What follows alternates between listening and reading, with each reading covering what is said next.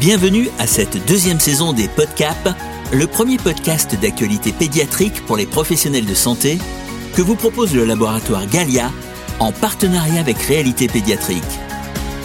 Chaque mois, au travers d'une interview d'une dizaine de minutes, un expert vous livre sans tabou sa lecture scientifique et médicale d'un sujet au cœur de votre pratique. Bonjour, je reçois aujourd'hui le professeur Delphine Mittenchaise, chef du service de néonatologie à l'hôpital Bretonneau au CHRU de Tours, et nous abordons ensemble le rôle de la nutrition de l'enfant sur le développement de son cerveau. Bonjour professeur Mittenchaise. Bonjour. Alors, euh, Delphine Mittenchaise, euh, avant de parler de l'impact de la nutrition sur le développement cérébral de l'enfant, est-ce que vous pouvez nous donner quelques repères sur les étapes du développement du cerveau de l'enfant, de la vie intra-utérine jusqu'à l'enfance oui, bien sûr. Alors, euh, ben, l'ensemble des structures neurologiques euh, vont se mettre en place très tôt, hein, pendant le développement, dès la phase embryonnaire, c'est-à-dire dès les premières semaines euh, du développement. Et puis, dans un deuxième stade, il va y avoir des milliers de neurones qui vont être créés. Et en fait, à la naissance, le, le, bébé possède déjà environ 100 milliards de neurones, avec déjà des connexions, des synapses qui se sont créées entre ces neurones en fonction des sollicitations que le fœtus peut percevoir pendant la vie intra-utérine, à savoir le bruit, les voix et même ses propres mouvements dans le liquide amniotique. Mhm. Alors du coup, à la naissance, euh, en fait, on a un cerveau qui semble déjà être euh, très avancé, mais en fait, il est nettement moins développé chez l'humain que chez les autres primates, mhm. puisque donc ça c'est intéressant sur le plan du, du, du développement humain, ce qui est particulier, puisque le bassin de la femme étant plus étroit euh, du fait de la position debout, en fait, le cerveau ne peut pas euh, atteindre sa croissance optimale avant la naissance. Mhm. Et donc, le cerveau d'un nouveau-né pèse environ le quart euh, de ce qu'il sera chez l'adulte et il va doubler de volume au cours de la première année. Et en fait, entre 3 et 4 ans, il aura triplé pour atteindre 90% de sa taille à l'âge de 6 ans. Mhm, d'accord, donc les premières années très importantes. Est-ce que ça signifie que la période des euh, allez, 1000 premiers jours de la vie est la plus importante dans le développement du cerveau, de la maturation du système nerveux? Bien sûr, c'est une période qui est très importante parce que on considère que c'est une période d'une particulière vulnérabilité, mais je mhm. précise que aussi c'est une période d'opportunité, hein, si on veut apporter des éléments positifs à l'enfant. Mais en fait, euh, on considère que, cette, que, que pour le développement, euh, cette période est plus large et elle va au moins jusqu'à l'âge de 3 ans, mais il faut savoir que, en réalité, la maturation du cerveau, c'est-à-dire l'établissement des connexions, la myélinisation vont se poursuivre au moins jusqu'à l'adolescence. D'accord. Donc, euh, pendant cette période, euh, cette petite enfance, finalement, on va avoir un certain nombre de connexions neuronales qui vont se mettre en place, notamment les synapses. Mm-hmm. Et ce qu'il faut comprendre, c'est que ben, certaines vont perdurer parce qu'elles vont être sollicitées, maintenues, et d'autres vont disparaître.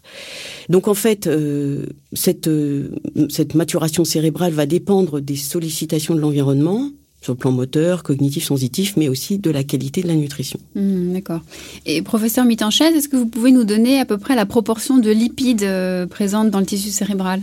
Alors les lipides sont importants dans la constitution du cerveau puisqu'ils représentent 60% de la constitution cérébrale, parce qu'il rentre en fait dans la constitution des membranes cellulaires, comme pour n'importe quel organe, mais aussi dans la myéline, les terminaisons nerveuses. Hmm, d'accord.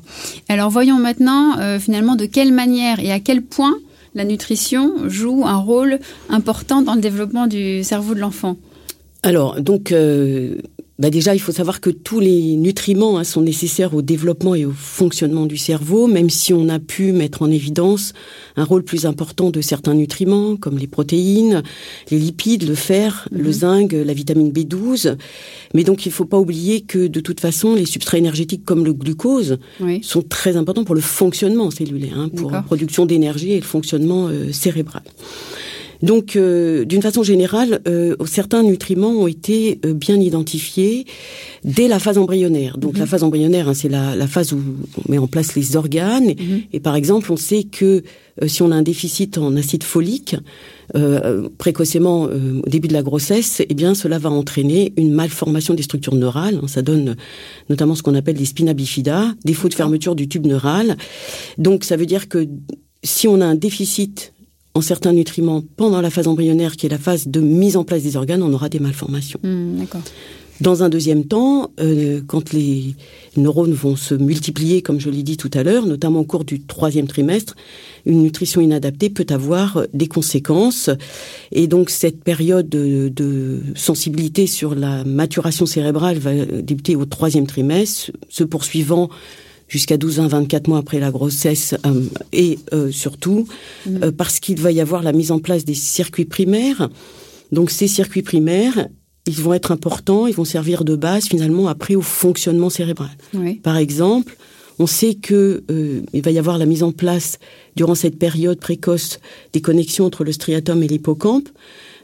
Pour cette, sa mise en place de cette connexion, le fer joue un rôle important. Mhm. Et ensuite, cette connexion entre le striatum et l'hippocampe va avoir une importance sur la mise en place du fonctionnement du cortex préfrontal. D'accord. Donc en fait, si on a un défaut de mise en place de ces circuits primaires, eh bien il y aura un retentissement sur le fonctionnement du cortex cérébral. Mm, très bien. Donc, euh, par exemple, euh, en cas de retard de croissance intra-utérin, ou dans, habituellement, en fait, dans la majorité des cas, il y a un défaut d'apport de nutriments au fœtus par dysfonctionnement placentaire, eh bien, euh, il y a donc un défaut en apport de macronutriments comme les protéines et en mi- micronutriments, dont le fer, hein, ce qui a été bien mis en évidence. Donc les nouveau-nés avec retard de croissance intra-utérin sont déficitaires en protéines et en fer, et on sait qu'ils ont un risque augmenté de troubles du neurodéveloppement. Mm. Il y a par ailleurs aussi des acides gras essentiels comme euh, les oméga 3 et les oméga 6 qui ne sont apportés que par l'alimentation et qui vont s'incorporer massivement dans le cerveau. Eh bien, si l'alimentation maternelle est déficitaire dans, cette, euh, dans, ces, dans ces acides gras essentiels, au cours de la gestation et au cours de la lactation, eh bien, ça pourra avoir des effets sur euh, le développement cérébral, Mm. notamment ensuite sur les fonctions comme les déficits cognitifs. D'accord, très bien. Donc on comprend l'importance de la bonne alimentation de la mère pendant sa grossesse.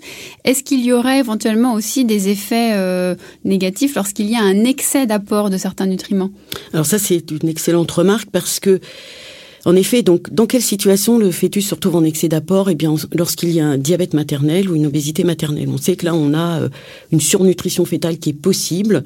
Et là, il y a des données qui commencent à sortir montrant que, effectivement, un excès d'apport en nutriments pourrait avoir un effet négatif sur le développement cérébral et le neurodéveloppement, sans pour autant qu'on comprenne euh, précisément les mécanismes. Hmm, D'accord. Alors, donc globalement, il y a un continuum hein, donc entre le fœtus, le nouveau-né, sur le développement cérébral.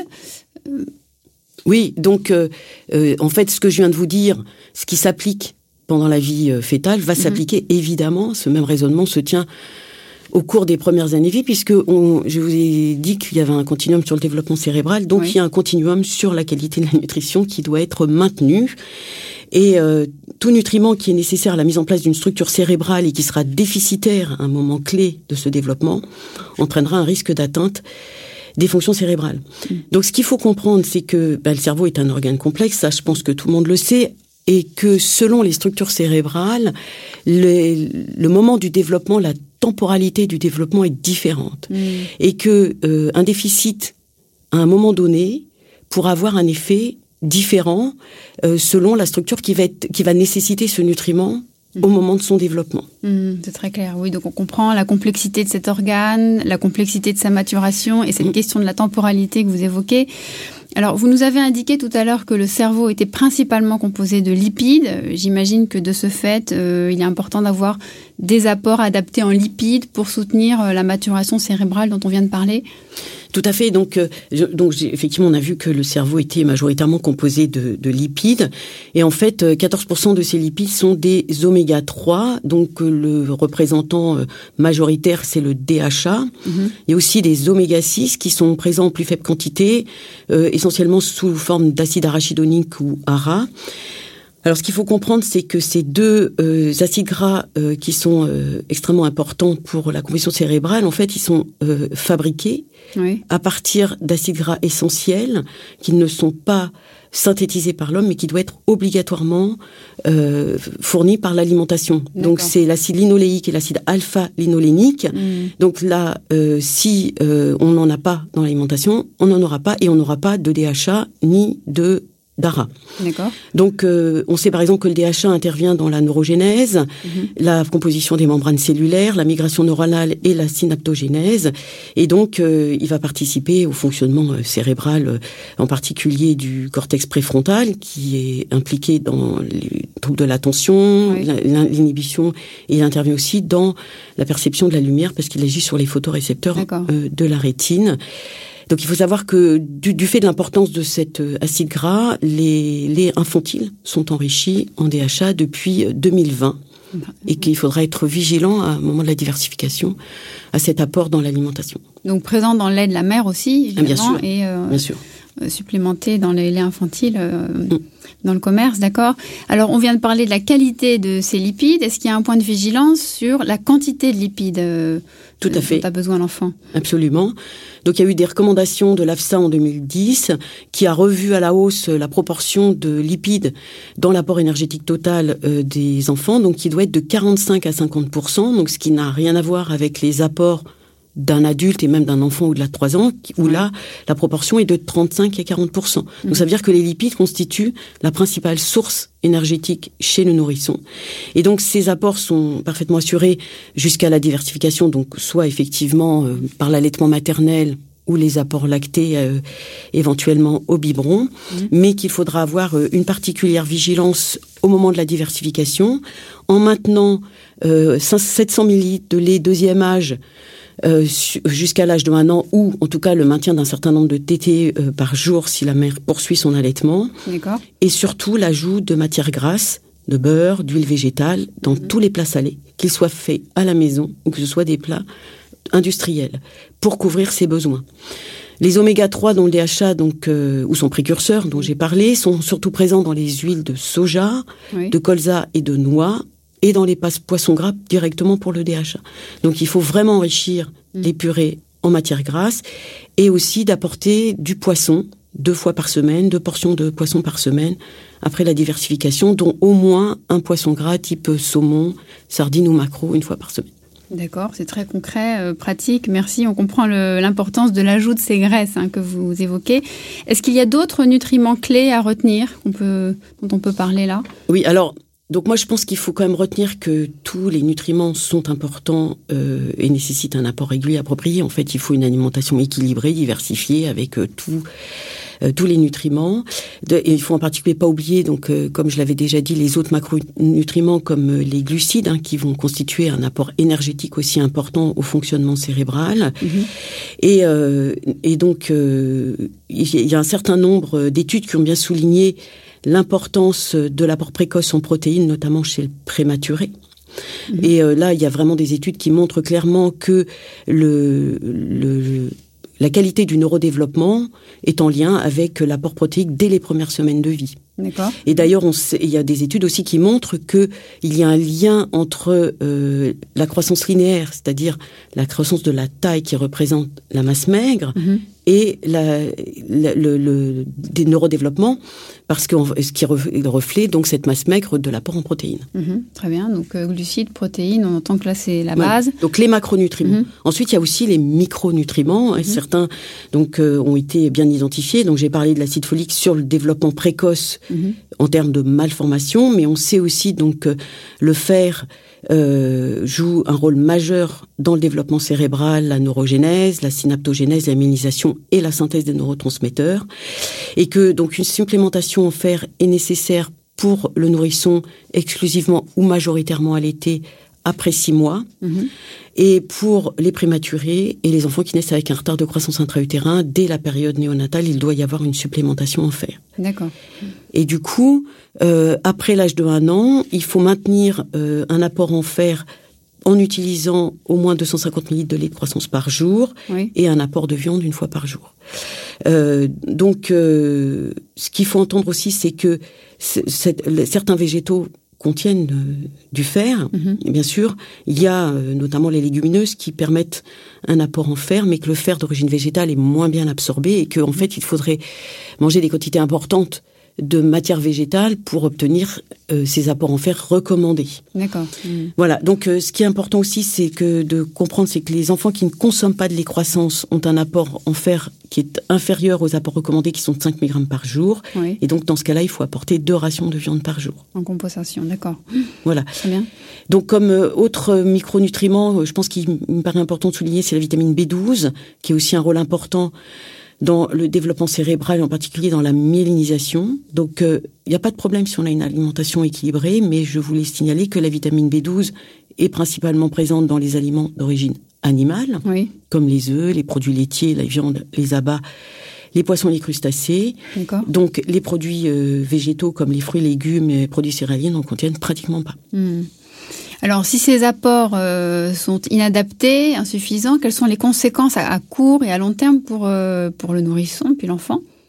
Alors, donc, ce qu'il faut déjà comprendre, c'est que euh, en pratique euh, nutrition humaine, en fait, euh, Oui. on a rarement un déficit complètement isolé. Donc, Oui, plus souvent, c'est un déficit global. Donc, c'est les modèles animaux qui permettent de retirer un nutriment en particulier, qui permettent vraiment de dire tel nutriment va donner. donc, sauf exception, comme je l'ai dit, chez le prématuré, éventuellement des carences en fer isolés, mais voilà. Pas dans Donc il y a des par exemple des, des études chez la souris qui ont montré que des apports insuffisants en oméga 3 chez la mère altéraient le développement des réseaux de neurones chez le petit et qui pro- provoquaient des altérations de la mémoire. Mhm.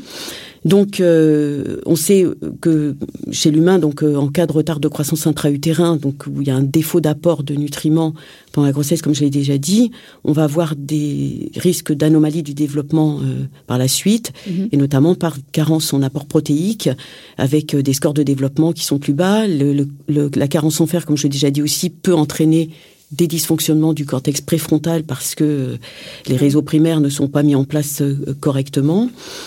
Et euh, donc on peut comprendre, euh, par exemple, c'est que les enfants qui ont des retards de croissance intra-utérin ont plus fréquemment des troubles du comportement, des hyperactivités, des troubles de concentration. Donc on peut voir un petit peu le lien entre déficit de difficulté de mise en place du cortex préfrontal et ces euh, difficultés euh, au, au- au niveau du neurodéveloppement. Hmm. Donc l'évaluation est assez délicate finalement, ce que vous dites, euh, des conséquences.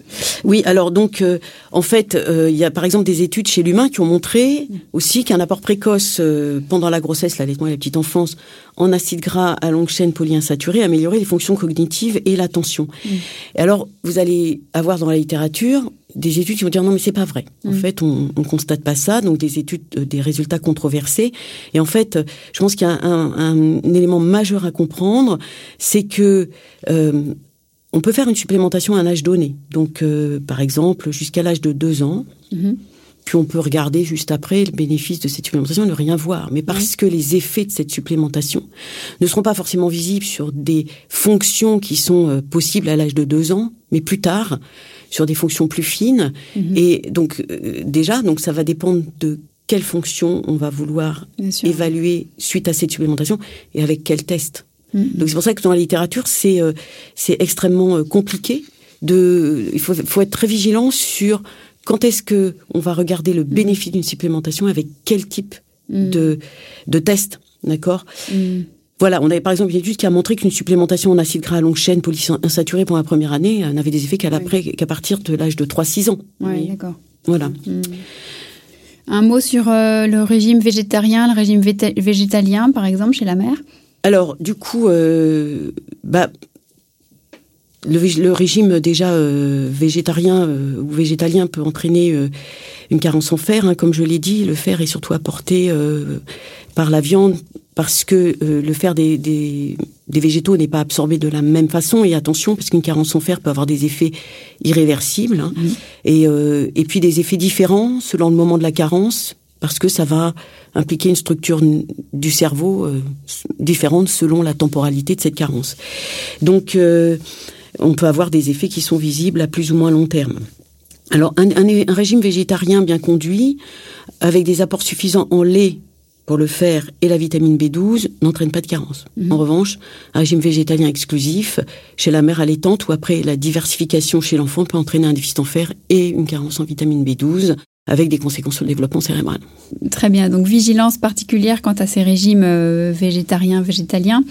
Euh, professeur Mitanchez, de façon très concrète, en consultation, quels sont les marqueurs de développement que les pédiatres doivent impérativement surveiller et quand faut-il s'inquiéter? Alors, il faut mesurer de, toute façon à chaque consultation euh, tous les paramètres de croissance, c'est-à-dire le poids, la taille, le périmètre crânien, les placer sur des courbes de croissance de référence pour vérifier la dynamique de croissance. Mhm. Dans quel sens va la courbe Et donc, euh, je pense que évidemment cette croissance doit toujours être confrontée aussi au neurodéveloppement de l'enfant, mhm.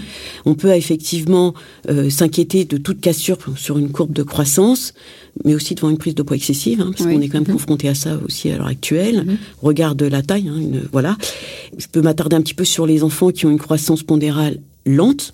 c'est vrai que ceux-là, ils inquiètent souvent. Mhm. Donc si, les enfants ont une croissance pondérale, c'est-à-dire qu'ils restent sur le bas des courbes, ils avancent lentement, mais ils avancent. Si la prise alimentaire est suffisante, euh, que la croissance de la taille du périmètre crânien est maintenue sur une dynamique correcte et que l'enfant fait ses acquisitions selon son âge et qu'il va bien, il ne faut pas s'inquiéter. Après, on a des enfants qui ont une croissance lente et qui mangent peu. Mais pour autant, euh, bah, la croissance de la taille et du périmètre crânien se poursuit. Et puis surtout, c'est des enfants qui se développent euh, correctement, qui font leurs euh, acquisitions dans les temps. En fait, c'est des petits mangeurs. Donc, il faut euh, donner des conseils aux parents pour enrichir un petit peu l'alimentation et éventuellement favoriser les aliments que l'enfant apprécie dans la mesure où ce sont bien sûr des aliments qui sont adaptés. Hein. Je ne vais pas leur donner des biscuits, mais mhm, s'ils aiment mieux les yaourts que la compote, etc. Voilà. Mhm. Et puis, euh, euh, dans, dans, les autres cas de, de croissance insuffisante, euh, eh bien, il faut prendre des mesures plus importantes. Déjà, si les enfants ne grandissent pas bien, ils ne mangent pas bien, il faut déjà voir pourquoi ils ne mangent pas bien. Et s'ils mangent bien et qu'ils grossissent pas, là, il va falloir faire un bilan parce qu'il y a probablement une maladie digestive derrière qu'il va falloir repérer. Mmh. Donc aller un peu plus loin. Et alors vous, dans le dialogue, concrètement, de quelle manière abordez-vous avec les parents ce sujet de la nutrition de l'enfant Alors ça, c'est un sujet, moi, qui me tient particulièrement à cœur.